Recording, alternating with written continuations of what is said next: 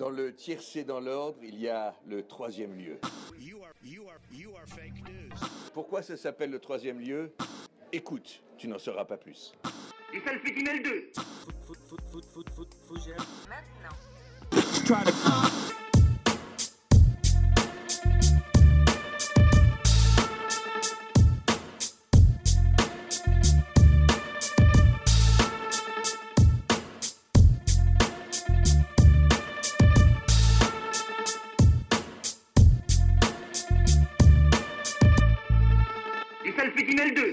Mesdames, messieurs, animaux domestiques, plantes carnivores, chauves-souris contaminées au coronavirus ou tout autre type d'espèce vivante ayant la capacité d'écouter ce podcast, merci. Vous avez choisi d'écouter Troisième Lieu en dépit de la multitude de contenus culturels qui sont à votre disposition grâce au World Wide Web et je vous en remercie encore une fois.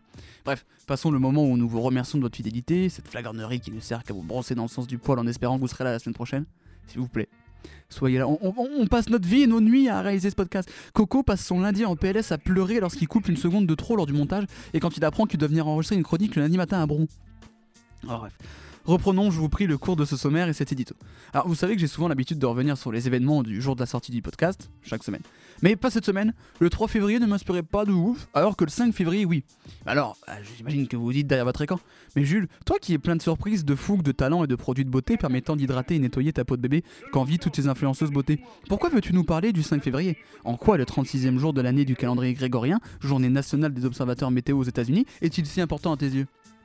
Bah, déjà vous savez beaucoup de choses sur ma personne et sur le 5 février, et eh bien tout simplement pour la simple et bonne raison que le 5 février a vu la naissance de deux des personnes les plus magnifiques que la Terre n'ait jamais portées.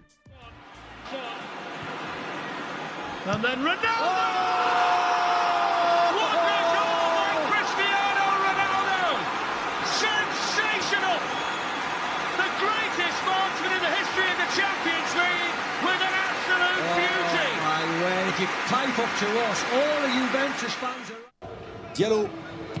Centre de Diallo pour Neymar. La saison 3 de Neymar a définitivement commencé. Neymar vient de rallumer le Parc des Princes.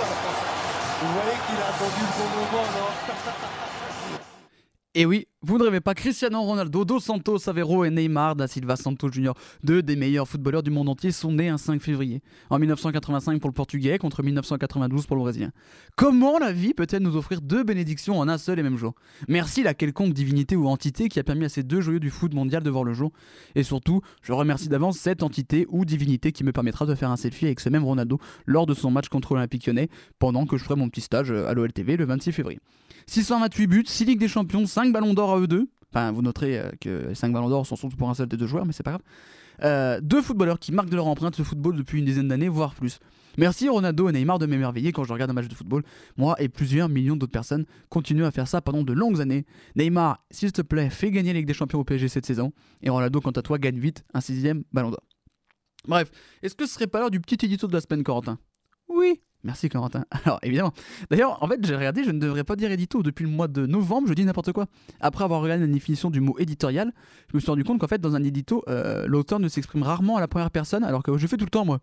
En fait, je devrais appeler ça plutôt un billet. T'en fous, Corentin? Oui. Bon, euh, je le prends pas comme ça, Corentin. Alors, ça marche. Mercredi dernier, euh, l'Académie des Césars dévoilait ses nominations pour la 45e cérémonie qui aura lieu le 28 février prochain. Et ce qui a évidemment fait parler, c'est les 12 nominations du film J'accuse de Roman Polanski. Alors qu'il y a deux semaines, on faisait le débat sur peut-on séparer l'homme de l'artiste, la réponse de l'Académie à cette question semble être un oui. Quelle idée a bien pu avoir eu le jury en nommant à autant de reprises ce film? Certainement que ses qualités cinématographiques sont indéniables et réelles, mais sélectionner et honorer à autant de reprises le film d'une personne condamnée pour viol relève de ce que l'on peut appeler de l'immoralité. Je pense que c'est le mot qui convient à une époque marquée par le mouvement MeToo. Sélectionner ce film est un choix plus qu'étonnant. Depuis deux ans, chaque cérémonie de récompense, notamment les Césars, est marquée par des discours politiques de lauréats ou intervenants sur l'importance de l'égalité homme-femme et la tolérance. Adèle Haenel et d'autres actrices du monde du cinéma ont annoncé avoir été violées ou agressées sexuellement par des hommes du même milieu. Les Césars se retrouvent alors dans une très mauvaise posture. Il y a déjà deux ans, ils avaient voulu mettre Roman Polanski président des Césars. Ils avaient dû annuler à cause de la polémique. Si Roman Polanski ou son film remporte plusieurs récompenses, la polémique n'en sera que plus importante. Et s'il ne gagne rien, certains vont croire que le jury aura succombé à la bien-pensance. Dans tous les cas, ils sont foutus. Alors que le cinéma français et la société en général vont de l'avant et prônent l'ouverture et l'égalité, l'Académie des Césars a décidé d'en faire autrement. D'autant plus étonnant que la maîtresse de cérémonie Florence Foresti est très investie dans la cause féministe. On se demande comment elle pourra réussir cet exercice en, son âme et conscience. Bref, passer ce petit coup de gueule un petit peu bobo gaucho, euh, il est temps de passer au programme de l'émission. Dans la première partie sobrement intitulée Actu froide comme on dit chez nous, on va vous parler du système de notation de la population utilisé en Chine. Ça vous rappelle l'épisode de Black Mirror, mais là c'est même la réalité. On vous parlera également d'une grève de visage qui a été effectuée euh, au Québec. Ça peut vous faire rire, c'est possible. Moi, ça m'a fait beaucoup rire pendant l'enregistrement en tout cas. Et enfin, on vous parlera du concert de l'artiste libanais, parce qu'il est libanais, Mika. euh, voilà, ça peut toujours se placer au détour d'une conversation à la machine à café. Euh, dans la partie actu chaude, l'actu de la semaine, euh, vous l'avez l'habitude maintenant toutes les semaines, on revient sur l'actualité forte de la semaine, c'est le dénouement euh, du Brexit qui va enfin quitter l'Europe à la fin de ce, feuilleton. On, parlera, on fera également le bilan des incendies en Australie qui ont ravagé le pays ces derniers mois, ces dernières semaines. Et enfin, la chronique qui fait sa deuxième session, qui était la semaine dernière, on a trouvé un nom, Sporadique. C'est toute l'actualité sportive du week-end, ce qu'il fallait rater ou ne pas rater évidemment. Et le débat de la semaine, c'est à partir de la polémique créée par la déclaration de Tyler the Creator. Les Grammy et les catégories de musique urbaine sont racistes. Est-ce que les chroniqueurs du troisième lieu sont d'accord? Est-ce que vous êtes d'accord avec vous, avec, euh, cette phrase, vous? Euh, Bonne écoute, on se retrouve à la fin. Plus de 23 millions de Chinois et Chinoises n'ont pas pu prendre l'avion ou le train. Et c'est pas parce que les compagnies ont coulé ou qu'on soupçonne ces personnes d'avoir le coronavirus. Non, non, rien à voir. C'est parce qu'elles n'ont pas une assez bonne réputation. Je m'explique. Depuis 2014, le gouvernement chinois teste un système de crédit social dans certaines villes. Ce qui fait que les personnes et les entreprises ont une note de confiance. Des points ou crédit score, comme on les appelle, qui sont gérés par la Banque populaire de Chine et les différentes provinces. Et ces points peuvent aller jusqu'à 850. Mais alors, comment ça marche? Concrètement, les données des personnes sont collectées et en plus de ça, comme il y a énormément de caméras de vidéosurveillance, la reconnaissance faciale est très utilisée. Avec ça, les autorités des différentes provinces évaluent donc si les personnes respectent euh, le code de la route, traversent la rue hors des passages piétons, payent les factures, leurs impôts ou encore se comportent euh, correctement sur les réseaux sociaux. D'un côté, il y a celles et ceux qui respectent pas les règles de la vue commune et qui le payent cher, c'est-à-dire inscription directe sur une liste noire et tout ce qui va avec, à savoir impossibilité d'accéder à certains emplois, d'inscrire ses enfants dans une école privée, de prendre des sièges confortables pour les longs trajets en train ou encore se voir interdire de voyager par la justice et j'en passe. De l'autre, il y a une liste rouge pour les mieux notés, qui sont considérés comme les plus sincères et plus fiables. Euh, à la clé, il y a différentes récompenses, donc des cadeaux qui vont de nuits gratuites dans certains, dans certains hôtels, de réductions sur des sites de e-commerce comme euh, Alibaba, ou des réductions pour louer une voiture, euh, et surtout un accès prioritaire à des offres d'emploi. Mais le système, il paraît assez inquiétant, même s'il part d'une bonne initiative. À la base, euh, le gouvernement voulait encourager la population et les entreprises à être plus honnêtes et exemplaires, par exemple en donnant son sang, faire des travaux d'intérêt public ou payer ses impôts dans les temps. Répandre des fausses rumeurs et du coup ils vont intégrer la liste noire. Hashtag démocratie, liberté d'expression, tout ça, tout ça. Mais aussi comment est-ce que ça va se passer pour les étrangers ou le commerce avec des entreprises étrangères? Il y a un autre souci qui est un peu plus grave, c'est qu'il n'y a pas de loi nationale qui encadre cette notation. Et pourtant, bah, cette année, en 2020, le système il va s'étendre à tout le pays. Donc c'est des inégalités qui font que, par exemple, bah, une province peut fixer des limites à la collecte de données et pas prendre en compte euh, les croyances religieuses, le groupe sanguin ou les antécédents médicaux. Mais ce ne sera pas forcément le cas dans la, province voisine et ça, ça pose de vraies questions d'équité. Et c'est ce que dénoncent euh, certains dissidents, minorités, minorités religieuses et surtout les universitaires chinois. Pour eux, le pays il se transforme en dictature digitale, surtout quand on sait qu'en 2014, le système était basé sur le volontariat et que là, il ne le sera plus du tout. En fait, la Chine, c'est un peu euh, le monde imaginaire de Black Mirror, mais dans la vie réelle. Aujourd'hui, je vais vous parler de Mika qui est actuellement en tournée pour son nouvel album My Name is Michael Holbrook. Mika, probablement comme vous, je l'ai connu il y a des années avec son single Relax Take It Easy sorti en 2007.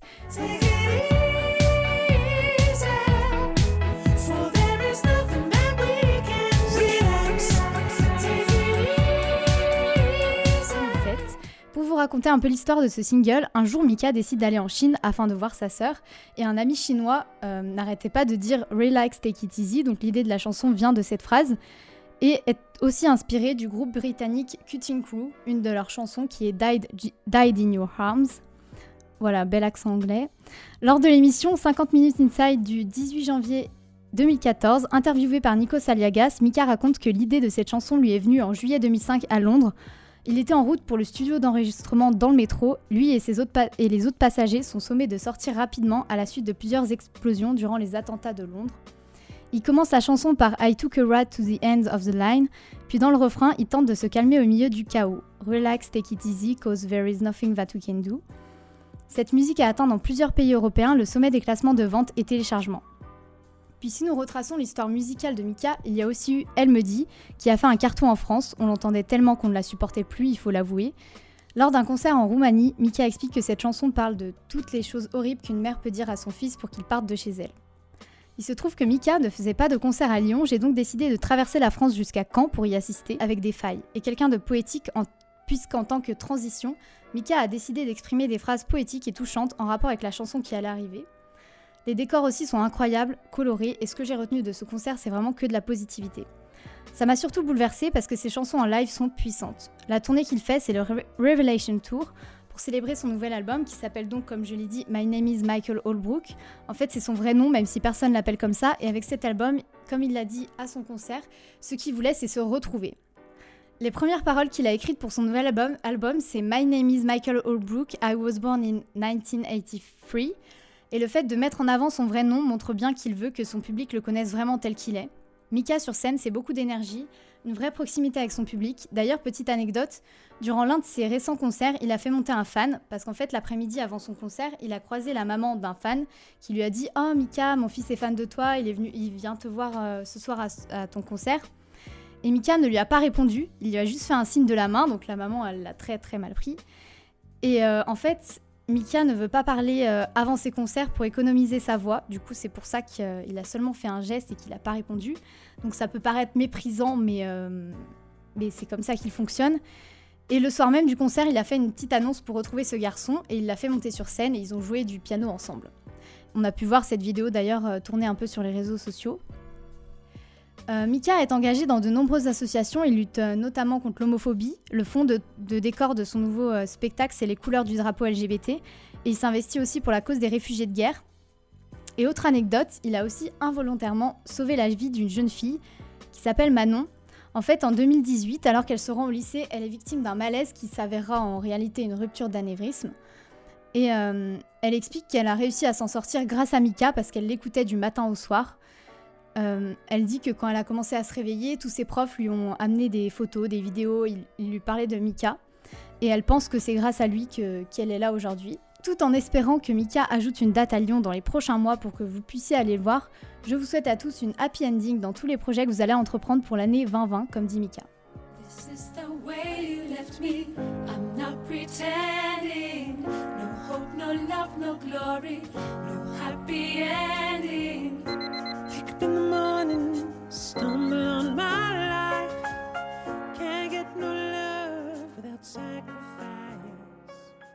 Et pour une bonne raison, celle de la médecine. Et si c'est une avancée révolutionnaire dans la grève du visage, c'en est aussi une pour la vie de Maurice Desjardins. Il y a près d'un an et demi, en fait, notre personnage a été le premier Canadien québécois à avoir subi cette opération avec réussite. Alors oui, le sujet est vieux, il date de 2018, mais pour la bonne et simple raison que les suites de l'opération sont tout aussi importantes que l'opération en elle-même. Enfin bref, retraçons cette histoire et pour ça il faut remonter en 2011 où Maurice, à cause en fait d'un accident dramatique de chasse, fut défiguré. Il perdit toute la partie inférieure de son visage et cela lui a valu une... quatre opérations qui, selon les résultats, n'ont vraiment pas été concluants. Euh, parce que lorsqu'on voit son visage, on voit qu'il n'a que deux orifices à la place du nez, plus de menton et plus de dents. Enfin, les images sont assez violentes et elles peuvent être retrouvées sur internet. Et comme disait sa femme. Docteur Boucher, c'est comme un dieu, là parce qu'il nous a donné un espoir de nouvelle vie. Parce que l'espoir de nouvelle vie, là, on n'aurait pas pensé ça pantoute, pantoute. Cet espoir inespéré apparu enfin en 2014 et pour qu'il soit proposé à Maurice. En fait, on lui a proposé un greffon dont l'objectif est assez bluffant, dans le sens où le but n'est pas seulement de réorganiser le visage, euh, de lui redonner par exemple une forme assez humaine, mais de redonner à Maurice une mâchoire avec une dentition, des cartilages, en fait de redonner une sorte d'autonomie complète de la bouche. C'est ce qui a pu se passer d'ailleurs au printemps 2018 lorsqu'un donneur a été identifié comme compatible avec Maurice. Donc ils ont tout de suite appelé Maurice et l'opération a duré 30 heures avec une peur incessante de rejet. En fait c'est la menace la plus grave et la plus compliquée à gérer pour la bonne et simple raison que face à ce genre de problème, bah, les chirurgiens doivent agir le plus vite possible avant de risquer une infection interne parce que tout simplement dès qu'on a une... On cisaille, on va dire, le visage de Maurice, on arrive directement aux organes euh, vitaux. Et euh, si l'infection devient ingérable ou que dans la manière d'agir il y a une erreur de commise, Maurice à tout moment pouvait ne pas sortir vivant du bloc opératoire. Mais bon, heureusement, l'histoire nous montre que cela n'a pas été le cas. Malgré tout, on sait qu'un succès s'accompagne toujours de petits problèmes, de petites infections dans ce cas-là, mais qui ont été soignés sans souci. Le problème, c'est que ça suscitait euh, des interventions médicales. Donc sur le plan psychologique, en fait, pour la famille, c'est très compliqué parce que voilà, c'est une peur de est-ce que euh, cette infection va être importante c'est psychologiquement très dur à supporter. Et en plus de cela, ça a freiné le processus de remise en forme de Maurice musculaire, car à cause de ses interruptions successives et de son manque de rigueur de ses exercices, Maurice ne peut plus fermer la bouche, car les muscles de la mâchoire sont restés habitués à garder une certaine position. Donc c'est triste, euh, mais c'est quand même la première greffe au Canada, donc c'est un exploit entre guillemets. Euh, cependant, dans le monde, ce n'est pas le seul cas de greffe, et malheureusement, les situations de certains, des fois, illustrent la difficulté post-opératoire comme le patient Li Guoxing, qui après avoir subi ce genre d'intervention a arrêté directement son traitement à cause de sa rudesse et malheureusement est décédé en 2008 au suite des complications qu'entraînait cet arrêt. En fait, ce que je veux dire par rapport à ça, c'est que les difficultés, en règle générale, c'est physiquement. L'adaptation n'est pas des plus simples. Euh, en plus des rejets dangereux et des douleurs post-opératoires, il faut aussi que les tissus s'adaptent. Et pour cela, les patients ont besoin de médicaments forts qui, en général, affaiblissent les défenses immunitaires et qui, du coup, laissent le patient en totale impuissance. Euh, pour prendre un exemple français, Isabelle Dinoir fut tellement affaiblie qu'elle succomba à deux cancers apparus quelques années suivant son opération. Elle, pour la petite histoire, en fait, elle fut défigurée par son chien qui l'avait mutilée dans son sommeil. Un peu triste et malheureusement, euh, les images sont vraiment très choquantes à voir. Euh, d'un autre côté, mentalement, c'est très compliqué aussi parce que c'est une lutte pour une pseudo-réincarnation, réintégration dans un monde très, voire trop basé sur le physique, qu'une lutte personnelle, c'est-à-dire pour se voir dans le miroir, être fier de son nouveau visage euh, qui est différent de son ancienne apparence avant l'accident, et c'est aussi une acceptation de sa nouvelle figure, une lutte psychologique que certains n'arrivent pas à surmonter et ça se comprend.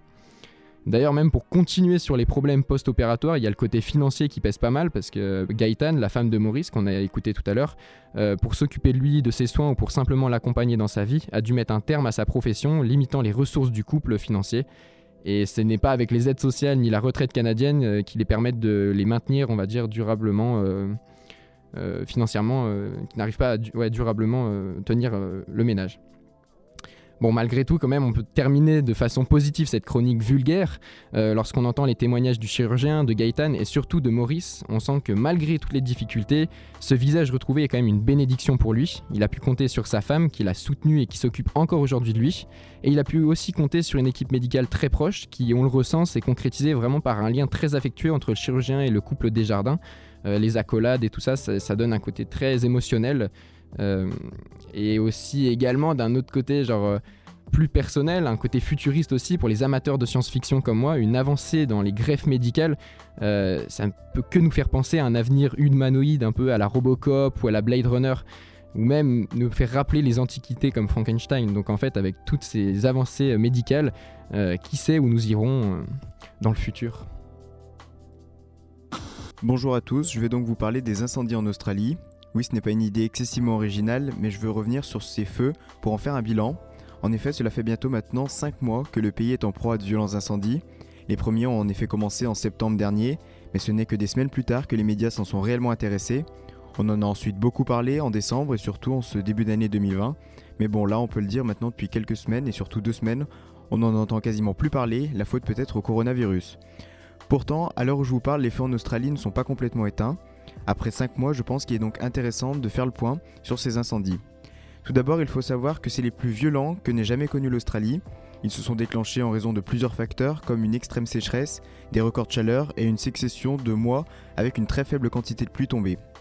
Alors le bilan est sans précédent, si on parle un peu de chiffres, il y a eu pour le moment 33 personnes qui ont perdu la vie selon les derniers bilans à cause de ces feux, les incendies ravagent donc le sud-est de l'Australie. Depuis septembre, ils ont réduit en cendres plus de 10 millions d'hectares de terre, soit une plus grande surface que le Portugal. Avec la destruction de ces milieux, un bilan provisoire d'une étude conjointe entre la WWF et un professeur de l'université de Sydney a estimé que les flammes avaient tué plus d'un milliard d'animaux. Un chiffre qui inclut les mammifères, les oiseaux et les reptiles, mais pas les insectes et les invertébrés. Par conséquent, le bilan peut être supérieur. Ensuite, 2500 bâtiments ont été détruits depuis septembre 2019, principalement en Nouvelle-Galles du Sud. Parmi eux, 1300 maisons selon le gouvernement australien. Enfin, un dernier chiffre, plus de 370 millions de tonnes de CO2 ont été émis en Australie par ces feux. Et pour vous donner une ordre d'idée, chaque année, entre les voitures, les usines, les chauffages, la France émet en moyenne 330 millions de tonnes de CO2.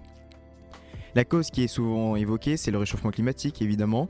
La majorité des scientifiques s'accordent sur le fait que l'accroissement des incendies en Australie est lié au réchauffement climatique, lui-même lié aux activités humaines et accentuant les incendies.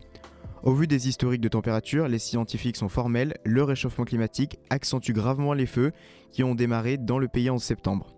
Cependant, ce n'est pas l'avis de tous. Par exemple, le Premier ministre australien Scott Morrison refuse de voir le lien entre les incendies et le réchauffement climatique. Des manifestations ont donc été menées dans plusieurs grandes villes contre Scott Morrison pour réclamer des mesures concrètes contre le réchauffement climatique. Alors les images effroyables de koalas, kangourous et d'autres animaux emblématiques. Alors les images effroyables de koalas, kangourous et autres animaux emblématiques morts ou blessés ont fait le tour du monde, vous en avez forcément vu. Par conséquent, de nombreuses personnalités, des sportifs, ont fait des dons pour l'Australie. C'est par exemple le cas de Pink, Nicole Kidman, Selena Gomez, Roger Federer ou encore Nabila en France. Concrètement, le bilan, est considérable, l'impact sur la faune et la flore est important, les espèces déjà menacées d'extinction risquent de s'éteindre, leur habitat naturel étant détruit. Et le plus important, c'est surtout le bilan que les scientifiques en ont tiré. Les méga-feux touchant l'Australie pourraient devenir une norme dans les années à venir, faute de pouvoir agir sur le réchauffement climatique à court terme. Les scientifiques préviennent que les conditions propices à de tels incendies vont perdurer, à moins de se mobiliser rapidement pour réduire les émissions de gaz à effet de serre.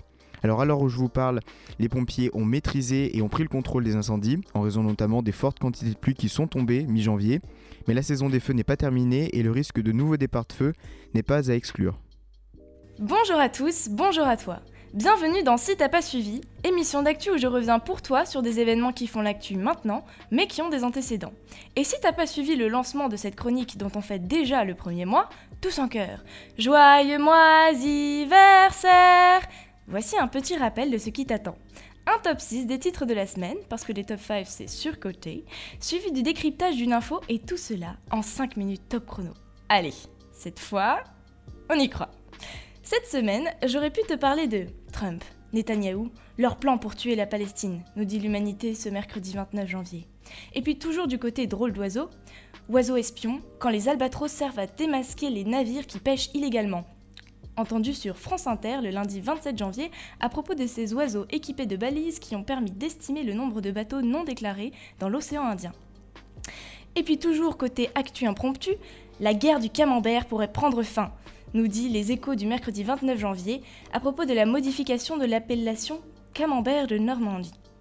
Puis on va parler futur maintenant avec des intérêts contradictoires compliquent la décision de l'Europe sur la 5G, nous dit l'AGEFI quotidien le 27 janvier à propos de la participation de l'équipementier Huawei au, développement, au déploiement de la 5G en Europe malgré les pressions de Trump. Et puis toujours question économie, Croissance ou pas, le chômage poursuit sa baisse, nous dit Libération le 28 janvier à propos de la baisse de 2,2% du chômage en 2019, soit la plus forte baisse depuis 2008, atteignant 8,5%. Et du côté lyonnais, affaire Prénat. Le cardinal Barbarin est relaxé en appel, nous dit la Croix du jeudi 30 janvier. Alors, ça ne veut pas dire que quelqu'un lui a fait un massage par téléphone, mais qu'il a été jugé non coupable pour le fait de ne pas avoir dénoncé les agressions sexuelles sur mineurs du père Prénat. Mais j'ai décidé de revenir avec toi sur le Brexit, qui pourrait bien finalement avoir lieu après toutes ces péripéties. Ce Brexit qui fait que l'Europe entre dans l'inconnu, comme le titre le numéro du monde du vendredi 31 janvier. Le Brexit, c'est quelque chose de très sérieux, ok? Il y a même sa propre page Wikipédia. C'est tellement complexe que le gouvernement français a jugé bon de créer un site internet pour nous l'expliquer. Si, si, je t'assure, ça s'appelle brexit.gouv.fr. Alors, pour tenter de comprendre, revenons sur la chronologie de ce long processus. Le 1er janvier 1973, lors de la première vague d'élargissement de la communauté européenne économique, économique européenne, pardon, la CEE e de son sigle, le Royaume-Uni adhère à l'Union européenne. Mais ces dirigeants se placent souvent déjà en opposition avec les décisions et placent les intérêts du pays avant tout. Option de retrait sur la monnaie unique, ils gardent la livre sterling, rabais britannique, contribution moindre au budget européen, en sont par exemple des exemples frappants. 40 ans plus tard, le 23 janvier 2013, le Premier ministre de l'époque, David Cameron, annonce que sans réforme de l'Union européenne et en cas de sa réélection en 2015, il organisera un référendum pour consulter le peuple britannique sur sa volonté de rester dans l'Union européenne. Le 23 juin 2016, c'est chose faite.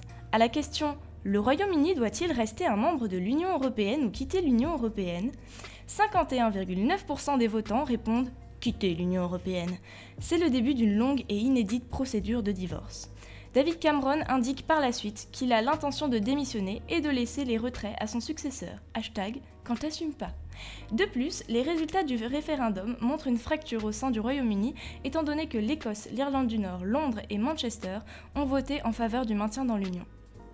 Le 13 juillet 2016, Theresa May, eurosceptique qui a toutefois voté contre le Brexit, devient Première ministre et promet de concrétiser le Brexit. Boris Johnson devient alors ministre des Affaires étrangères. Les acteurs des négociations sont nominés, un calendrier du retrait est mis en œuvre, et en 2017, tout se met en place. Le 29 mars, la demande de retrait, article 50 du traité sur l'Union européenne, est enclenchée par le gouvernement. Cette activation signe le début des négociations. Le 29 mars 2019, c'est également la date initialement prévue pour le retrait du Royaume-Uni de l'Union, soit deux ans plus tard, le temps de tout organiser pour le départ. Mais les désaccords multiples entre Union européenne et Royaume-Uni, au sein même du Royaume-Uni et au sein du gouvernement, retardent ce processus. Le 8 juin 2017, Theresa May perd sa majorité absolue lors d'élections anticipées qu'elle avait elle-même convoquées pour asseoir sa majorité. Les conservateurs doivent donc faire alliance. Le 13 novembre 2018, après 17 mois de discussion, un accord technique est trouvé à Bruxelles sur les conditions du divorce, notamment sur la question de la frontière entre les deux Irlandes. Mais Theresa May échoue par trois fois à le faire adopter par les députés britanniques. Nous voilà donc en 2019. Le 21 mars 2019, l'Union européenne accepte un report du Brexit au 12 avril. Le délai de ce report est plus court que celui demandé et s'explique par l'approche des élections européennes. Le 24 mai 2019, Theresa May annonce sa démission. euh, trois jours plus tard, pardon, le 27 mai, les Britanniques participent aux élections européennes. Le parti eurosceptique arrive en tête, défendant un Brexit rapide et quitte à euh, sortir sans accord. Le Labour Party est en seconde position et demande un nouveau faux. Le Labour Party est en seconde position et demande un nouveau référendum, et le Parti conservateur, celui de Theresa May, enfin celui du pouvoir, lui subit une sévère défaite. Le 24 juillet 2019, Boris Johnson devient Premier ministre à la suite de Theresa May. Le 28 août de cette même année, Boris Johnson décide la suspension du Parlement pour 5 semaines, du 9, au 4, du 9 septembre au 14 octobre. Cette décision vise à empêcher les parlementaires de s'opposer à une sortie de l'accord. Mais le 24 septembre, la Cour suprême juge cette décision illégale, nulle et non avenue, et les travaux parlementaires peuvent reprendre dès le lendemain. Le 17 octobre 2019, l'Union européenne et le gouvernement britannique s'entendent sur un nouvel accord. Des concessions sont faites des deux côtés, le retour de la frontière entre les deux Irlandes est évité. Le 22 octobre 2019, le Parlement britannique vote pour la première fois en faveur de l'accord de sortie, mais rejette un examen accéléré du texte. Quelques jours plus tard, un nouveau report du Brexit jusqu'au 31 janvier 2020 est accepté par l'Union européenne.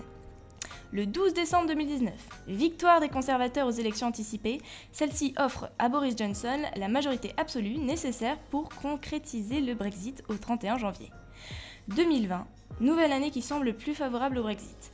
Le 9 janvier, le Parlement valide définitivement le projet de loi sur le Brexit. Le débat est expédié en quelques séances, les députés approuvent le texte à 330 voix pour et 231 contre. Pas plus tard que la semaine dernière, le 23 janvier, la reine promulgue l'accord après l'accord de la Chambre des Lords.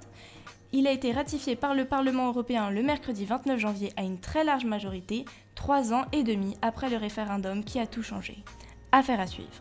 Maintenant que tu ne sais pas grand-chose, ceci n'est aucunement un jugement de ma part, un promis juré et craché, je t'invite à te tenir informé plus amplement.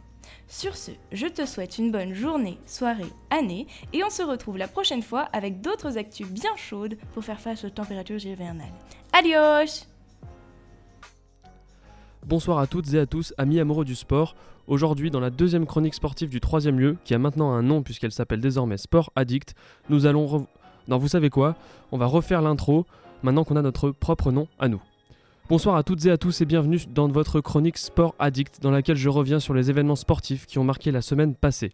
Cette semaine, nous allons revenir sur le livre de l'ancienne championne de patinage artistique Sarah Abitbol dans lequel elle revient sur les harcèlements sexuels qu'elle a subis lors de son adolescence. Un mot de tennis ensuite avec la victoire de, euh, Novak Djokovic à l'Open d'Australie face à Dominic Thiem.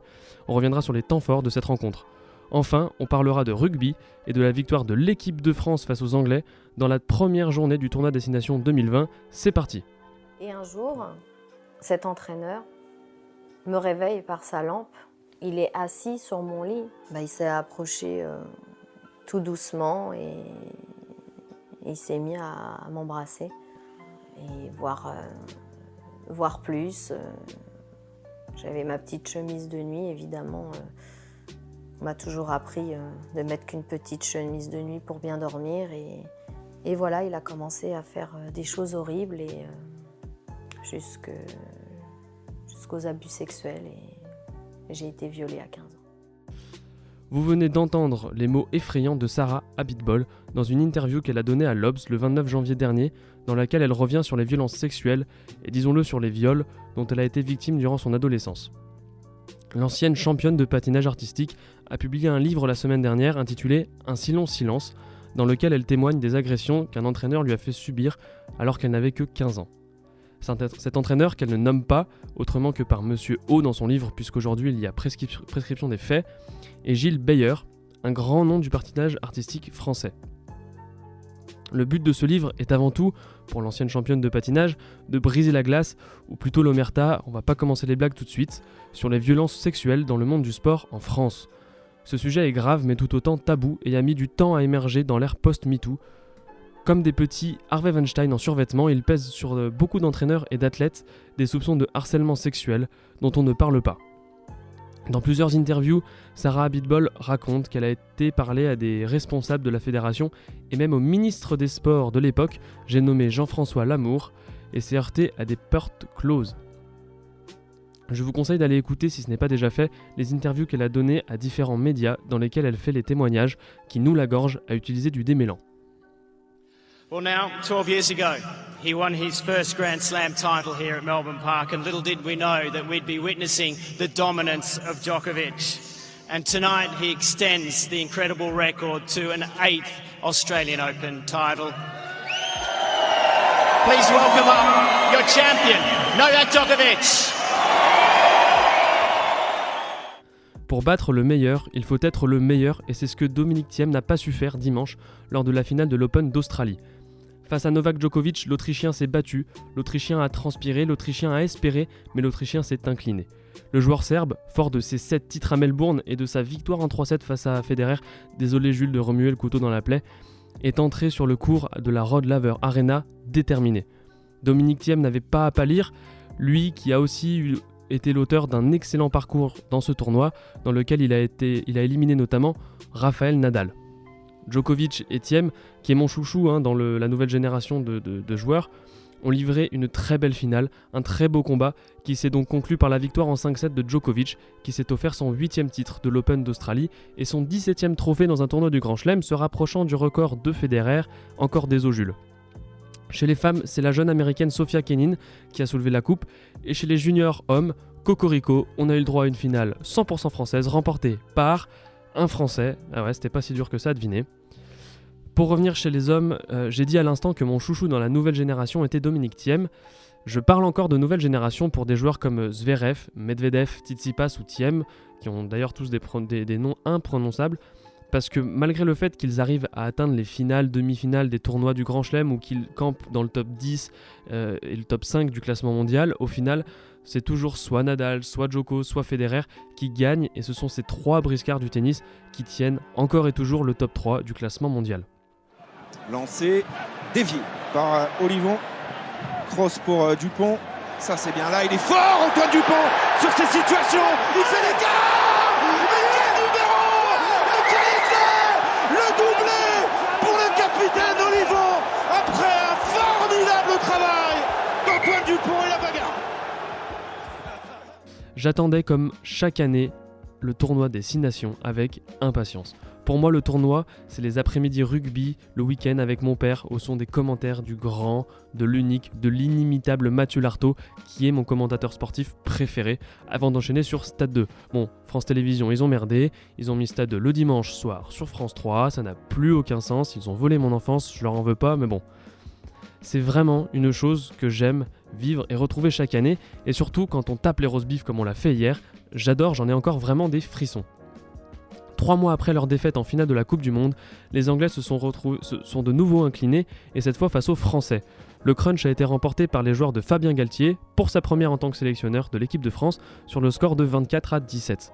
L'extrait qu'on vient d'entendre est le troisième essai français inscrit par Charles Olivon, qui portait le brassard de capitaine pour l'occasion, et qui a été l'auteur d'un doublé. Les Bleus ont maîtrisé ce crunch de A à Z et ont développé un jeu d'un niveau inattendu pour une équipe aussi jeune. Il faut savoir que dimanche a été alignée la plus jeune équipe de l'histoire du 15 de France. Dans les phases offensives, les Français ont joué un jeu juste, sans faute, sans en avant, ce qui est assez extraordinaire, je dois dire. Dans les phases défensives, on a fait tomber le rideau et les Anglais se sont heurtés à un véritable mur bleu, bien en place, très organisé, très propre dans les plaquages et dans les rucks, qui a bloqué et empêché pendant 57 minutes aux Anglais de rentrer dans l'embut. Les Anglais, eux, ont balbutié un rugby médiocre, loin du niveau qu'on leur connaît et qu'on avait imaginé après les mots du sélectionneur Eddie Jones qui avait dit avant la rencontre que les jeunes joueurs français alignés n'ont, je cite, jamais expérimenté l'intensité et la brutalité physique qu'on va leur proposer.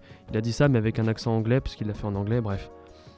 Je crois que nous avons répondu par la plus belle des manières à notre cher Eddie et c'était très beau à voir. Je suis désolé, je ne suis absolument pas objectif, mais les Anglais sont vraiment nos ennemis dans le rugby et je les déteste. C'est simple, je les aime pas. En ce moment, je plains vraiment et sincèrement tous les Anglais anti-Brexit, amateurs de rugby, c'était pas du tout leur week-end, manquerait plus qu'ils aient le coronavirus et c'est la totale. Courage les gars, je pense à, vous, même si, bon, bah, vous l'avez quand même bien mérité votre défaite. C'en est terminé pour moi pour aujourd'hui. Je sais, j'aurais pu parler euh, de la fin du mercato de foot, mais honnêtement, c'est tellement fait chier que bon, voilà, hein ou de la finale du Super Bowl, hein, mais euh, le football américain ne m'intéresse pas du tout. Euh, je suis désolé les gars, hein, mais un sport qui s'appelle football, qui se joue avec les mains, qui ressemble au rugby, mais avec des armures et qui s'arrête toutes les deux secondes, franchement non merci. Je vous laisse donc entre les mains de mes talentueux collègues et je vous dis à la semaine prochaine. Uh, I'm half and half on it. Um, on one side, I'm very grateful that uh, what I made could just be, you know, uh, acknowledged in a world. Um, but also it sucks that whenever we and I mean guys that look like me do anything that's genre bending or that's anything, they always put it in a rap or urban category, which is and I don't like that urban word. It's just a politically correct way to say the N word to me. So Je suis ravi d'être récompensé pour le travail accompli, mais je trouve ça dommage que les personnes qui me ressemblent et qui essaient de faire une œuvre qui s'affranchit des genres musicaux, bah, ils nous mettent toujours dans la catégorie musique urbaine. Je n'aime pas cette catégorie musique urbaine, je n'aime pas ce mot musique urbaine. Pour moi, c'est une manière polie de dire le N-word. Pourquoi ne pouvons-nous pas être dans la catégorie pop? Cette déclaration a fait beaucoup parler, c'est celle de Tyler the Creator, le rappeur euh, récompensé au Grammy Awards il y a une semaine pour le meilleur album rap de l'année, euh, pour son album Igor, alors que voilà, tous ceux qui l'ont écouté, et même Tyler, le créateur lui-même, ne qualifie pas cet album comme du rap. On va écouter un extrait pour que vous voyez un petit peu ce que ça donne.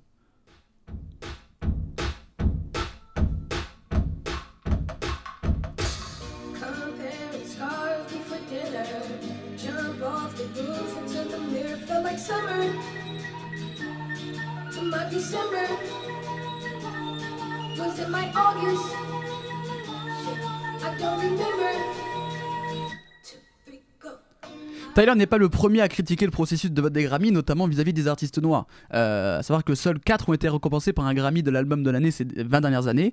Alors, euh, première question, euh, Thomas, Kylian et Quentin, est-ce que vous êtes d'accord avec Tyler the et beaucoup d'artistes afro-américains sur le racisme du jury des Grammy Awards? Hum, Personnellement, je, je, le rejoins. C'est vrai qu'il y a une certaine forme de.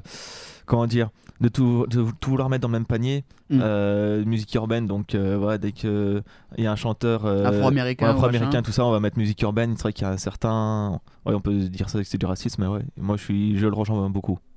En c'est surtout que le, ouais, le terme musique urbaine ne désigne pas grand chose, quoi. C'est pas un style de musique en soi. Et le pourquoi est-ce que la musique urbaine serait pas dans la musique normale, en fait? Pourquoi faire une, créer une catégorie à part? Effectivement, ouais, c'est vrai qu'on a on a un peu cette sensation-là de, de, de se dire que c'est, comme il le dit, une, une catégorie qui est faite pour les personnes de couleur. Quoi. Justement, c'est ce qu'il dit. Je, te- Euh, je rejoins tout à fait euh, Thomas là-dessus, bonsoir. c'est ce merci Co. Euh, c'est ce qu'il dit, parce qu'en fait, il, dit, euh, il a tweeté après qu'il a dit Putain, je suis content, j'ai gagné euh, la récompense du meilleur album pour les Noirs. Donc, ce qui est quand même très fort parce qu'il a encore tweeté ça. Et euh, il fait une comparaison. Il dit qu'en fait, ils ont fait cette catégorie rap. C'est un petit peu comme quand tu joues à la play et ton petit cousin qui vient te voir. Bah, tu lui donnes une manette débranchée. Et comme ça, tu fais Ah, t'es content, il s'amuse, voilà, t'as ton petit truc. Euh, mais c'est vrai que surtout le truc musique urbaine, ça fait un peu pot pourri. Ça fait un peu, on met un peu tout parce que euh, il y avait euh, un album de 21 Savage et la suite à l'heure du créateur qui sont diamétralement opposés. Oui, ça a rien à voir. Alors qu'autant pour des catégories genre country, pop ou rock, c'est sensiblement c'est la même lignée, alors que la musique urbaine, tu peux avoir euh, rap, R&B, ça veut Ah. rien dire musique urbaine. Après, après juste, euh, parce que je connais pas bien les Grammy, c'est, des, c'est fait par catégorie de C'est tout par catégorie, ouais. C'est tout par catégorie de musique, par, enfin, par style différent de musique. Il y a, il y a un truc euh, pop, rock, dance, gospel et musique urbaine. Qui met rap, R&B, mais le problème c'est que C'est que c'est très large en fait. Voilà, c'est Frank Ocean où je crois qu'il y a quand il a sorti son album Blonde, qui est un très très bon album que je vous conseille, qui euh, lui à la base Frank Ocean c'est du R&B, mais en fait il, il- il est rappeur à la base, mais il fait des trucs qui, qui sont pas d'un genre à lui-même. Et en fait le problème c'est qu'il était genre euh, pressenti pour être nommé dans un truc R&B ou rap de l'année. Il a dit bah non, en fait je, je fais pas du rap, donc il a dit aussi que c'était raciste et que les artistes noirs n'avaient pas à aller au, au Grammy. Et donc même sur, euh, il y a quatre artistes noirs qui ont été récompensés par Grammy d'album de l'année ces 20 dernières années. Euh, est-ce que c'est du racisme ou est-ce que c'est- est-ce que le racisme c'est plus qu'il soit pas récompensé ou qu'il soit plus ou qu'il soit souvent catalogué dans truc rap même quand ils en font pas? Pour, moi, c'est vraiment qu'ils soient catégorisés, enfin, catégorisés dans le truc rap alors qu'ils l'en- qu'ils en font pas. Le fait qu'une personne noire ne soit pas récompensée, bah, il y a. Ça, enfin, il y a oui. beaucoup de personnes qui ne sont pas noires euh, sur cette planète, donc 4 sur les 20 dernières années, ça fait un cinquième. Bon. Le ratio est pas non Euh, plus, j'ai- euh, voilà. j'ai- pas le ratio de la population mon- mondiale, euh, j'ai le ratio de la population américaine, il me semble que c'est un tiers des. Ouais, je sais plus, je vais Parce dire la est, il est merde, donc, euh, expert voilà. américain. Thomas il Euh, fait des trucs sur les États-Unis, des débats sur les États-Unis et cérémonie de récompense. Voilà, c'est son. Euh, non, mais il- enfin, il me semble que c'est de l'ordre de 20-30% les Afro-Américains, donc 1 sur 5, c'est un peu moins, effectivement. Mais c'est pas un- Après, de toute façon, on sait très bien, euh, aux États-Unis, les, les- les statistiques raciales, c'est autorisé. On sait très bien que des, des- des personnalités noires, en fait, il y en a moins. Oui. Des artistes noirs, euh, ah, c'est sûr qu'il y en a beaucoup plus dans le rap que dans d'autres styles de, de musique, je pense. Enfin, il y avait le jazz, mais euh, c'est un peu. Dépassé. Voilà. Mais du coup, euh, c'est sûr que dans la pop ou quoi, il y a. Ah, je pense que tu regardes des catégories pop, il y a très peu d'artistes a- afro-américains qui pourtant font des trucs qui. Tyler the Creator, c'est plus du rap, il fait que chanter. Oui, clairement. Déjà, déjà, tu regardes- tu regardes un mec comme euh, Kanye West. Ouais. Déjà, C'était mon euh, exemple, du coup. Ouais, mais franchement, euh, enfin, c'est- enfin, j'ai écouté ces des, des albums. Enfin, Il y a c'est des albums qui vraiment- vont pas du- qui Ouais, sont c'est plus vraiment de du rap. rap. Enfin, je veux dire, tu peux plus trop qualifier ça de rap. Après, euh, après aussi, elle fait aussi que, tu vois, que ce soit Kanye West ou aussi Tyler the Creator. Enfin, c'est des gens aussi qui ont, qui ont comment dire, qui ont fait dans le rap aussi, tu vois. Oui, Donc oui. Peut-être qu'aussi, aussi, on veut, peut-être qu'ils prennent pas en compte aussi euh, la modification, on va dire, le virage. euh, stylistique de la personne qui le laisse dans, dans le rap tu vois aussi. Ouais, aussi j'avais noté qui- qu'il catégorisait plus par rapport au nom de l'artiste que le contenu en lui-même. Ouais, sauf que pour des experts en musique, c'est quand même un peu problématique quoi. Ah oui. Si t'arrives pas à, à voir la différence entre deux styles de musique sur deux albums, Mm. c'est que bah tu devrais pas faire. de- Enfin, soit c'est que c'est purement du racisme et c'est il est noir et du coup on le catégorise comme euh, musique urbaine, Mm. soit c'est que t'es franchement incompétent et je sais pas ce que tu fais dans le jury des Grammy quoi. Il y a This is Dapes, qui est un rappeur français très bon, que j'ai croisé une fois. Très, très bon Du coup, euh, en parlant de jury des Grammy, je, je t'en prends là-dessus, c'est qui qui, qui qui vote ça? C'est toute l'industrie euh, C'est l'académie, je crois qu'il y a un pôle, un comité qui est construit par rapport aux les professionnels de la musique Est-ce que c'est comme les, victoires- les victoires de musique ou c'est les ou c'est euh, les comment on appelle ça? Ouais, des gens de maison de disques qui, qui décident ou Je crois qu'il y a des gens de maison de 10, plus un Mhm. jeu, un peu, c'est un peu le même principe que César, tu vas avoir des professionnels et un jury fait pour, des journalistes musicaux et tout ça. parce que parce que aussi c'est ça le truc c'est que euh, faut savoir enfin les comment dire les patrons de maison de disques aussi enfin c'est c'est plus des businessmen tout ça oui et hum, et comment eux ils écoutent moins enfin ils- eux ils jugent ils jugent juste la musique sur le nombre de ventes Ouais. et ils écoutent pas vraiment donc euh, au final ils, ils, ils vont vite catégoriser quelqu'un euh, euh, comment dire bah, on, parlait, on parlait des victoires de la musique c'est exactement ça Euh, enfin on va dire ils, ils catégorisent très grossièrement Ouais. et ça donne aussi des catégories de récompenses très grossières aussi Surtout que le label Def Jam, il va Mhm. pas mettre des artistes à lui dans un truc pop ou machin, alors que Mhm. c'est un truc de rap, donc il va forcément le mettre dans le rap. Ouais, exactement. Une- Mhm. Et donc du coup, d'ici d'Apes, t'avais dit il y a quelques années pour un album, lui il était nommé aux Victoires de la musique dans la catégorie musique urbaine. Et en fait, il était avec, en compétition, donc il avait dit c'est la peste, un groupe de zouk, un groupe de reggae. Donc tu te dis c'est impossible de comparer à ces trois personnes. Bah et il avait dit sur scène qu'en fait c'est la catégorie où on met les noirs. Et donc du coup, l'autre problème soulevé, c'est le mot musique urbaine qui ne veut rien dire. Oui, en fait, c'est ça. C'est musique urbaine, c'est pas un style, donc euh, c'est impossible de catégoriser qu'est-ce que c'est un album de musique urbaine. Et c'est pour ça que pour moi, c'est clairement une catégorie qui est raciste. quoi. Mais maintenant, depuis l'an dernier, je crois qu'au Victoire de la musique, s'appelle c'est album rap de l'année du coup maintenant. Sauf que du Euh, coup, plus ouais. de blanc. bah oui, justement. Maintenant, Mm. alors, moi, le problème que j'ai avec les victoires de la musique, c'est que euh, c'est souvent les rappeurs avec le contenu le plus édulcoré, le, plus, le moins trash en fait. Et c'est du- souvent des rappeurs blancs. Euh, sur les dernières années, on a eu Big Flo Oli, on a eu Nekfeu, on a eu Aurel San, on a eu Lompal, on a eu euh, Romeo Elvis. je- Ouais, Romeo ouais. Elvis, je nommé, crois. oui. Enfin, Il y a peut-être Angèle, peut-être. T'avais pas eu du Peut-être Très pas eu, prochaine, il euh, Euh, de Preto, il devait être dans euh, truc euh, chanson française peut-être. Ouais, non, non, je crois qu'il il- était non, pas- je crois non, qu'il oui, devait oui, être dans musique justement. urbaine ou un truc comme ça. Oui, justement. je Ah crois ouais qu'il a gagné de, il a gagné devant, enfin, euh, entre guillemets, des vrais rappeurs quoi. Des... Et genre, tu peux avoir une catégorie avec L'Homme Pâle, Damso et. euh, Mais il me semble que il y justement, avait un je truc sais comme pas ça si justement. Damso il avait été euh, nommé ou pas. Alors que pourtant, euh, beaucoup de gens s'accordent à dire que c'est un des meilleurs rappeurs français de ces dernières années. Et surtout que, ouais, là, en fait, je pense qu'on est sur un. C'est peut-être pas un problème de racisme, c'est de- il y a aussi un truc, il y a peut-être un petit peu, mais euh, il y a un truc de qualification et de valorisation du rap, parce que quand tu vois les nommés Ah, dans la catégorie clairement. rap, les trois, ça n'a rien à voir. Le rap, il y a- il y a 45, tu peux pas le juger Après, sur le même. Le problème, c'est que le rap en soi, ces dernières années, c'est tellement élargi, il y a tellement de styles différents de rap, que du coup, c'est très compliqué de faire une catégorie rap. Ouais, mais parce au, que- au Grammy, tu vois, ils font la catégorie euh, euh, pop traditionnelle, pop vocal, pop machin, et au rap, c'est album de rap, chanson de rap. Alors que rap, t'as de la trappe. Ah, dans ce tu vas cas-là, avoir ouais. d'un côté, euh, parce que franchement, euh, Kanye West, Kendrick Lamar, euh, Lil Pump ou euh, Travis Scott, machin, il n'y en a pas un qui fait la même chose. Et même Oui, en voilà. France, En France, euh, entre T'imagines une catégorie entre PNL et euh, du tu passes de Booba à PNL, à Lorenzo, à Romeo Elvis, à Nino, à Caris, ça n'a rien à voir, c'est Voilà. incomparable les trois. Alors qu'un chanteur pop et variété française, en soi tu vois Alain Souchon, Étienne Dao et Patrick Borel, en gros t'as non, mais t'as à peu près la même base pour juger. Donc je pense qu'en fait on est sur un problème de valorisation du, du rap. Ouais. Qui est, surtout, surtout en France. Aux États-Unis, ça avance peut-être un peu plus. Ouais, mais il y a alors Mais, justement, euh, euh, en alors France, justement aux États-Unis tu dis ça, mais euh, j'ai regardé parce qu'on est d'accord que bon bah le rap depuis 2010 et le streaming c'est le genre musical. Voilà. Il Ouais. y a pas, y a pas de Puis, comparaison. ouais, puis ça s'est beaucoup, beaucoup diversifié ces Voilà, mais cinq dernières années. Ah, il y a Mm. peut-être la musique, euh, la musique espagnole. Ouais, là, oui. Le- Mais, oui, mais le mondialement, c'est quand même le rap, c'est Ouais, le truc partout. oui, clairement. Euh, Est-ce que vous savez combien d'albums rap ont remporté le Grammy d'album de l'année de 2010 à 2020 Qui est quand même la décennie où on a du My Beautiful Dark Twisted Fantasy, To Pimp a Butterfly et tout ça. Et quoi Zéro. Et voilà, aucun album rap. Alors je dis pas qu'il faut. Ça fait un peu le mec qui écoute du rap, il fait il faut absolument qu'il gagne.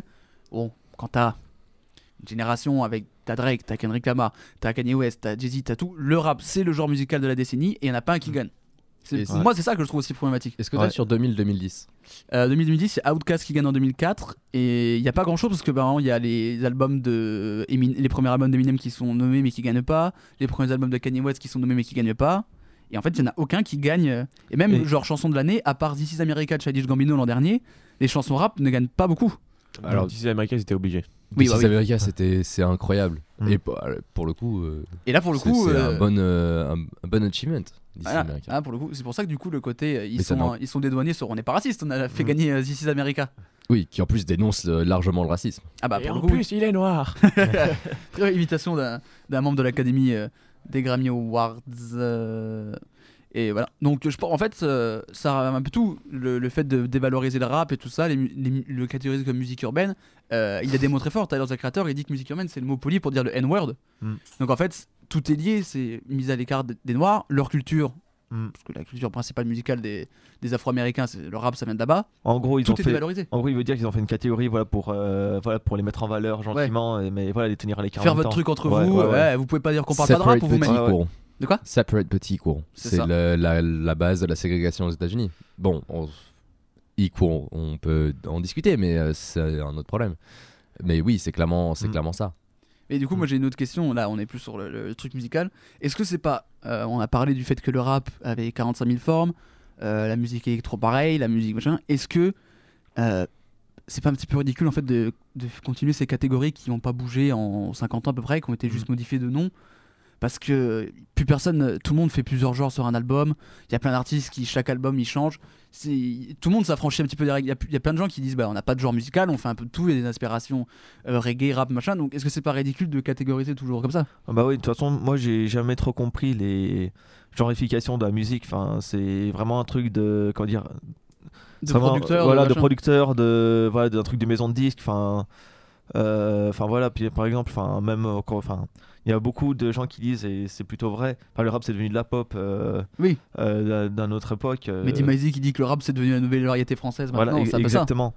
Enfin, bah, c'est tout vrai. dé- hein. tout, dé- tout dépend ce que tu prends en, En fait, c'est un vrai jeu sur les mots. En fait, tu vois, c'est comme musique urbaine. En fait, si tu, si tu, si on peut essayer d'expliquer le terme, c'est par exemple, tu vois, dans le rap, ils disent tout le temps, on vient de la rue, machin. Et c'est assez revendiqué. Hein, Ouais, mais euh, c'est même plus et ça maintenant, voilà. Et je veux dire, ouais, ma- T'as des mecs qui font du, de la pop ou tout ça qui viennent Ouais, de la ouais. rue aussi Mais et qui pense- prennent des influences de, mais je on va dire, que musique si on, urbaine. devait, si on devait chercher, on va dire, une signification, une origine à, à ce terme musique urbaine qui est très grossier, je pense que ça, ça- ça devrait être ça. Euh, on va dire. C'est le côté euh, art de rue et tout Oui, ça. voilà, exactement. Ah, mais musique urbaine, t'as l'impression que le mec il va Mhm. faire des graffitis et puis du skate euh, sur Voilà. scène. Exa- Exactement, mais au final, ça, enfin, c'est totalement désuet au final comme signification. Et surtout en plus, si tu fais musique urbaine, Mm. nomme pas en France Orelsan et Big Flo et Oli. Orelsan, il, il, il a jamais revendiqué Street, hein, il est classe moyenne, ses, ses parents Oui, sont voilà, il profs. a toujours euh, revendiqué venir d'un petit village de, de Normandie, Picardie, euh, de Normandie, Normandie. ouais, c'est ça. Ouais, Camini, c'est pareil. euh. Ouais, voilà. C'est pareil, euh, le Nord. Tous pareil, les rappeurs. Mm. Ah, il, Mais, il a des euh, rappeurs derrière. Non, mais et puis Big Flo et Oli sont, sont loin d'être dans le top des rappeurs français, quoi. Oui. Bah, c'est, ils font pas, ils disent qu'ils font pas que du rap, ils font du rap, de la pop, t'as de la musique latino, il y a tout ça. Oui, il y a un peu tout. Il y a, je, c'est absolument pas un dénigrement contre Oui, bah, ils hein. surfent, Je, je trouve qu'ils ce qu'ils sont devenus, enfin, ils sortent vraiment sur les Ils tendances font ce qu'ils actuelles. leur- ils font Ouais. d'autres trucs quoi. Oui, ils surfent sur les tendances, mais Mm. c'est, c'est- du Il y a coup, plus ça d'artiste qui fait un style pur et qui fait tout ça. C'est bah, c'est Après- rare. Euh, Et après, ça, trois. Logic aux États-Unis. Ouais, bah, il- ça lui réussit pas trop en ce moment pour le coup. Bah, il a rien sorti depuis un bout de temps, mais Ouais. euh, après, c'était 13 années, années 80 aussi ce qu'il faisait. Enfin, c'était, Mhm. c'est du boom bap. euh, enfin, Mhm. Après, moi, j'adore, mais Ouais, ça, c'est, ouais, purement personnel. Mais, euh, mais, du coup, je voulais dire quoi? Il a mais perdu du- ça. non, vas-y, continue, je reviens après. Euh, non, mais, non, mais moi je pense que le, le côté classification en genre aussi strict et serré, c'est pas possible. Ou alors tu fais une catégorie rap et tu fais plein de sous-catégories. Mais après, t'en finis plus. Ouais, t'en le plus. Il faut faire une, cérémo- une cérémonie à côté, en fait. Bah, ou en soi, c'est ce que les rappeurs devraient faire. Il faudrait faire une, devraient cat- une cérémonie par euh, genre musical peut-être. Ouais, mais Genre c'est- une les- les- cérémonie les rock. Non, mais les rappeurs devraient laisser le, le- les Grammy euh, tout seuls en fait. Ouais. Ils devraient se dire bah, on arrête d'aller aux Grammy, on s'en fout de, de- de- des Grammy, on n'a pas besoin d'eux. On crée notre propre cérémonie s'ils veulent Mm. absolument faire une cérémonie. Et puis ben, on fait nos, nos récompenses. On récup- récompense dans tous les, dans tous les, dans tous les styles. Ouais. On fait euh, un trap, un machin, un truc, un bidule. Un punchliner, un kicker, un machin. Voilà. Et puis ben, on, on fait un album dans chaque catégorie. Ouais. Et ça permet de mettre en, en avant notre, no- Culture. enfin, notre culture, notre style Mm. de musique euh, général. Et de, voilà, de, de s'affranchir en fait du, du- des Grammy qui sont euh, un prétexte en fait. J'ai fait une killam parce que je voulais dire un truc, mais j'ai oublié. Et ben moi, je vais retrouver ce que Ah, je voulais bah, dire. parfait. Putain, ce timing. C'est limite préparé. Et euh, ouais, je voulais dire, enfin d'ailleurs, enfin ces récompenses elles-mêmes sont assez désuètes. Enfin, je veux dire, euh, Ouais. euh, je, je veux dire au final, euh, comment dire, avec le streaming, en fait, il y a plus vraiment, enfin. Il y a quand même une certaine hiérarchie qui est maintenue au niveau des artistes populaires Oui. et les moins populaires, mais je veux dire, c'est un peu euh, rééquilibré, on va dire, les, les, Les, chances. rapports, les, les rapports entre rappeurs. Et, Voilà, exactement. Enfin, Ah, sûr que tu regardes les, et les, au final- les ventes et les streamings et les Mm. résultats aux cérémonies récompenses, il y a un gap. T'as l'impression que les Mm. mecs écoutent pas la même musique que nous. Enfin, Ouais. c'est- Ah, mais c'est évident. Exactement. Mais Puis- C'est comme euh, les films à Cannes, euh, Oui, c'est comme euh, Ouais. plein de choses. Et au final, tu vois, c'est un peu, au final, un peu désuet maintenant parce qu'au final, tout le monde écoute sa propre musique. euh, Enfin, je veux dire, dans le sens où euh, 700 chacun sa de- propre. chacun Ouais. a son style de musique Il y a propre, artistes. euh, ouais, il y a tu des peux tout artistes. écouter. Il y a tous les jours, tous les jours des artistes qui, qui se révèlent euh, euh, et, et ce qui fait que voilà, il y a une multitude d'artistes qui, qui, qui, qui émergent avec l'ère d'internet et du streaming qu'avant euh, c'était vraiment un truc euh, la musique c'était vraiment euh, possédé par les maisons de disques Ouais. et du coup qui décernaient elles-mêmes les enfin qui c'est elles qui distribuaient les, les cartes Ils sont dépassés, enfin, c'est- ils voilà sont pas adaptés. Ouais, le jeu leur jeu est dépassé et au final enfin qui enfin qui regarde les livres de la musique qui, qui suit les Grammy- enfin qui euh, va qui va comment dire qui Ah, va s'attarder parce que non, il y a des non. mecs que j'aime ma question c'est qui va s'attarder sur euh, le nombre de récompenses décernées pour la qualité d'un album au final tu vois? Au final, maintenant, c'est plus le nombre d'écoutes, c'est plus. euh, Ouais, oui, oui, oui. Bah après, moi, c'est vrai que par exemple, Tyler the Creator a gagné, moi j'en suis ravi. parce Ah oui, voilà, ouais, ouais, ouais. Mais après, en soi, le reste du truc, je sais que les autres. En fait, moi j'ai regardé que les nommés en catégorie pop, euh, enfin rap et RB, Mm. parce que le reste, je m'en branle en fait. Ouais, ouais, clairement. exactement. Et franchement, moi, j'ai, bah, du coup, pour préparer l'émission, j'avais regardé les vainqueurs de cette année. J'en connais quasiment aucun. Il y a- Les- que euh, essentiellement du rap Ouais, ouais, mais euh, non, et même euh, pas que non plus, mais euh, c'est vrai, c'est vrai que. C'est pas compliqué, c'est Billie Eilish. Ouais, bah, qui a justement, gagné justement, c'est. Tu connaissais pas Billie je, je connais pas, pas du tout, tu vois, c'est vraiment un truc. euh, entendu parler au moins. Vraiment pas. Tu Bah, vois. moi j'ai mis, j'ai mis vraiment du temps avant de l'écouter. hein. Et Enfin, Et, j'ai- encore, j'ai écouté une fois l'album et j'ai dit, c'est mais- bien. Après, je la connais parce jamais- que je vois des trucs qui parlent sur Twitter. Ouais, et. Vous êtes jamais tombé dessus euh, sans. euh, Non. Ok. Mm, ouais, pareil. J'ai, c'est, tu vois, c'est comment dire. Mes recommandations sur Spotify et Apple Music sont très axées sur Ah bah. très peu de Billie Eilish. Ah, déjà, euh, et un jour on en parlera peut-être, mais euh, Très peu d'artistes différents d'ailleurs, un peu, non? le streaming, Si, si. on va dire le streaming, euh, Je t'emmerde. Les, les plateformes de streaming n'aident pas vraiment à avoir une, à être comment dire, à être un peu C'est la, éclectique. c'est la bulle filtrante. Les Ouais, réseaux ouais. sociaux, on connaît. Thomas, tu connais. Mm. Bah oui, évidemment. Ah ouais, c'est un peu, c'est un peu, ça. ouais, ça a- il y a eu un gros virage dans ça et c'est un peu dommage. Enfin bref, c'est un, c'est un- c'est un autre débat. Et du coup, pour conclure, en gros, euh, si jamais les Grammy disent oh, on garde cette catégorie machin, faut ou alors les critères qui soient clairs, nets, précis. Qu'est-ce qu'on entend par album de rap? Qu'est-ce qu'on entend par truc de musique urbaine? Et comme ça, il n'y a pas de débat. Mm. Parce que Ouais. te retrouver avec une catégorie qui s'appelle euh, rap et avoir euh, des mecs diamétralement opposés comme l'album de Tyler the Creator et 21 Savage, c'est pas possible. Mm. Et surtout, comment juger? Enfin, C'est comme si tu. Après, Ça, après, c'est un. je pense, euh, je pense que vraiment de manière globale, faut, on va dire, euh, réaménager les catégories, enfin refaire un, un, comment dire? Faut tout, faut tout reconstruire. Ouais, faut tout reconstruire. Alors Faut- que les L3 et. Et vraiment, enfin là, on, là, on s'attarde euh, précisément sur la musique urbaine. Et, mais, Mais, ça marche pour mais d'autres. voilà, je, je pense, que ça pense d'autres hein. artistes dans d'autres trucs Voilà. se plaignent aussi. hein. Ouais, ouais, ouais. Après, c'est. Ouais, bah, ça, c'était le, on va dire, le cas où on s'y connaît, le cas qui était en question. Et notamment suite à la déclaration de, De Tyler. Mais euh, franchement, c'est vraiment un truc global que hum, de retravailler les catégories de récompenses. Voilà, donc les mecs des Grammy qui nous écoutaient, les victoires de la musique, bossez un peu les mecs. Ah oui, nous on a fait les trois Awards, c'est très bien passé Thomas. Bah oui, évidemment. Voilà, on va, on va les faire, tiens. on va, on va, on va les refaire. Bah écoutez, c'est un très beau débat, merci à, merci à tous. Et je vous conseille d'écouter l'album de Tyler the Creator. Est-ce qu'on peut écouter un petit extrait de fin, Coco T'as déjà coupé? Il a déjà coupé. On peut écouter? Eh ben, Il a coupé. Je vais mettre au montage. Ah, ah, on passe prod. Et euh, allez, bisous. Ciao. Merci à tous de nous avoir suivis. J'espère que vous avez passé un bon moment en notre compagnie. Euh, J'espère qu'on s'est bien faufilé euh, dans, dans vos écouteurs ou autres casques. Vous n'avez pas trop de sururbaine, c'est agréable. Qui a participé à l'élaboration de ce podcast? Évidemment, euh, si ma voix est aussi pure et cristalline, c'est grâce à Corentin qui monte euh, ce podcast d'une main de maître. Euh, et vous le savez maintenant, le lundi, en caleçon dans son lit, ou en tout cas à côté d'Adrien, qui est de quand il dort chez lui. Dans la première partie, vous avez retrouvé Christiane, Valentine et Louis. Deuxième partie, Kelvin, Louisa et Hugo. On prend toujours des mecs qui ont des noms à peu près similaires, il faut juste rajouter un A, enfin en tout cas le, le féminin. Dans le débat Grammy Award, on avait Kylian qui est revenu, qui fait deux, deux débats d'affilée. Il est revenu, il n'était pas là pendant un moment, mais il est toujours là. Et il y avait Thomas qui fait toujours, qui parle. De toute façon, États-Unis, il y a Thomas, ça c'est obligé. Et Coco qui a fait le débat également avec nous. Euh, et moi-même, du coup, euh, Jules, évidemment. Euh, merci à tous de nous avoir suivis. Je vous rappelle que vous pouvez nous suivre sur notre site www.3e-lieu.fr, sur notre page Spotify, sur notre page Apple Podcast. Pas sur Deezer, mais de toute façon, personne n'écoute Deezer. On se retrouve la semaine prochaine, lundi, même jour, même heure, et n'hésitez pas à réécouter nos podcasts. La bise, un petit son de la fin, on va voir ce qu'on va mettre. Allez, la bise. Can you be? Can you be? Can you be? Will you be? Can you be? Can you be? Can you be? Will you be? Can you be? Can you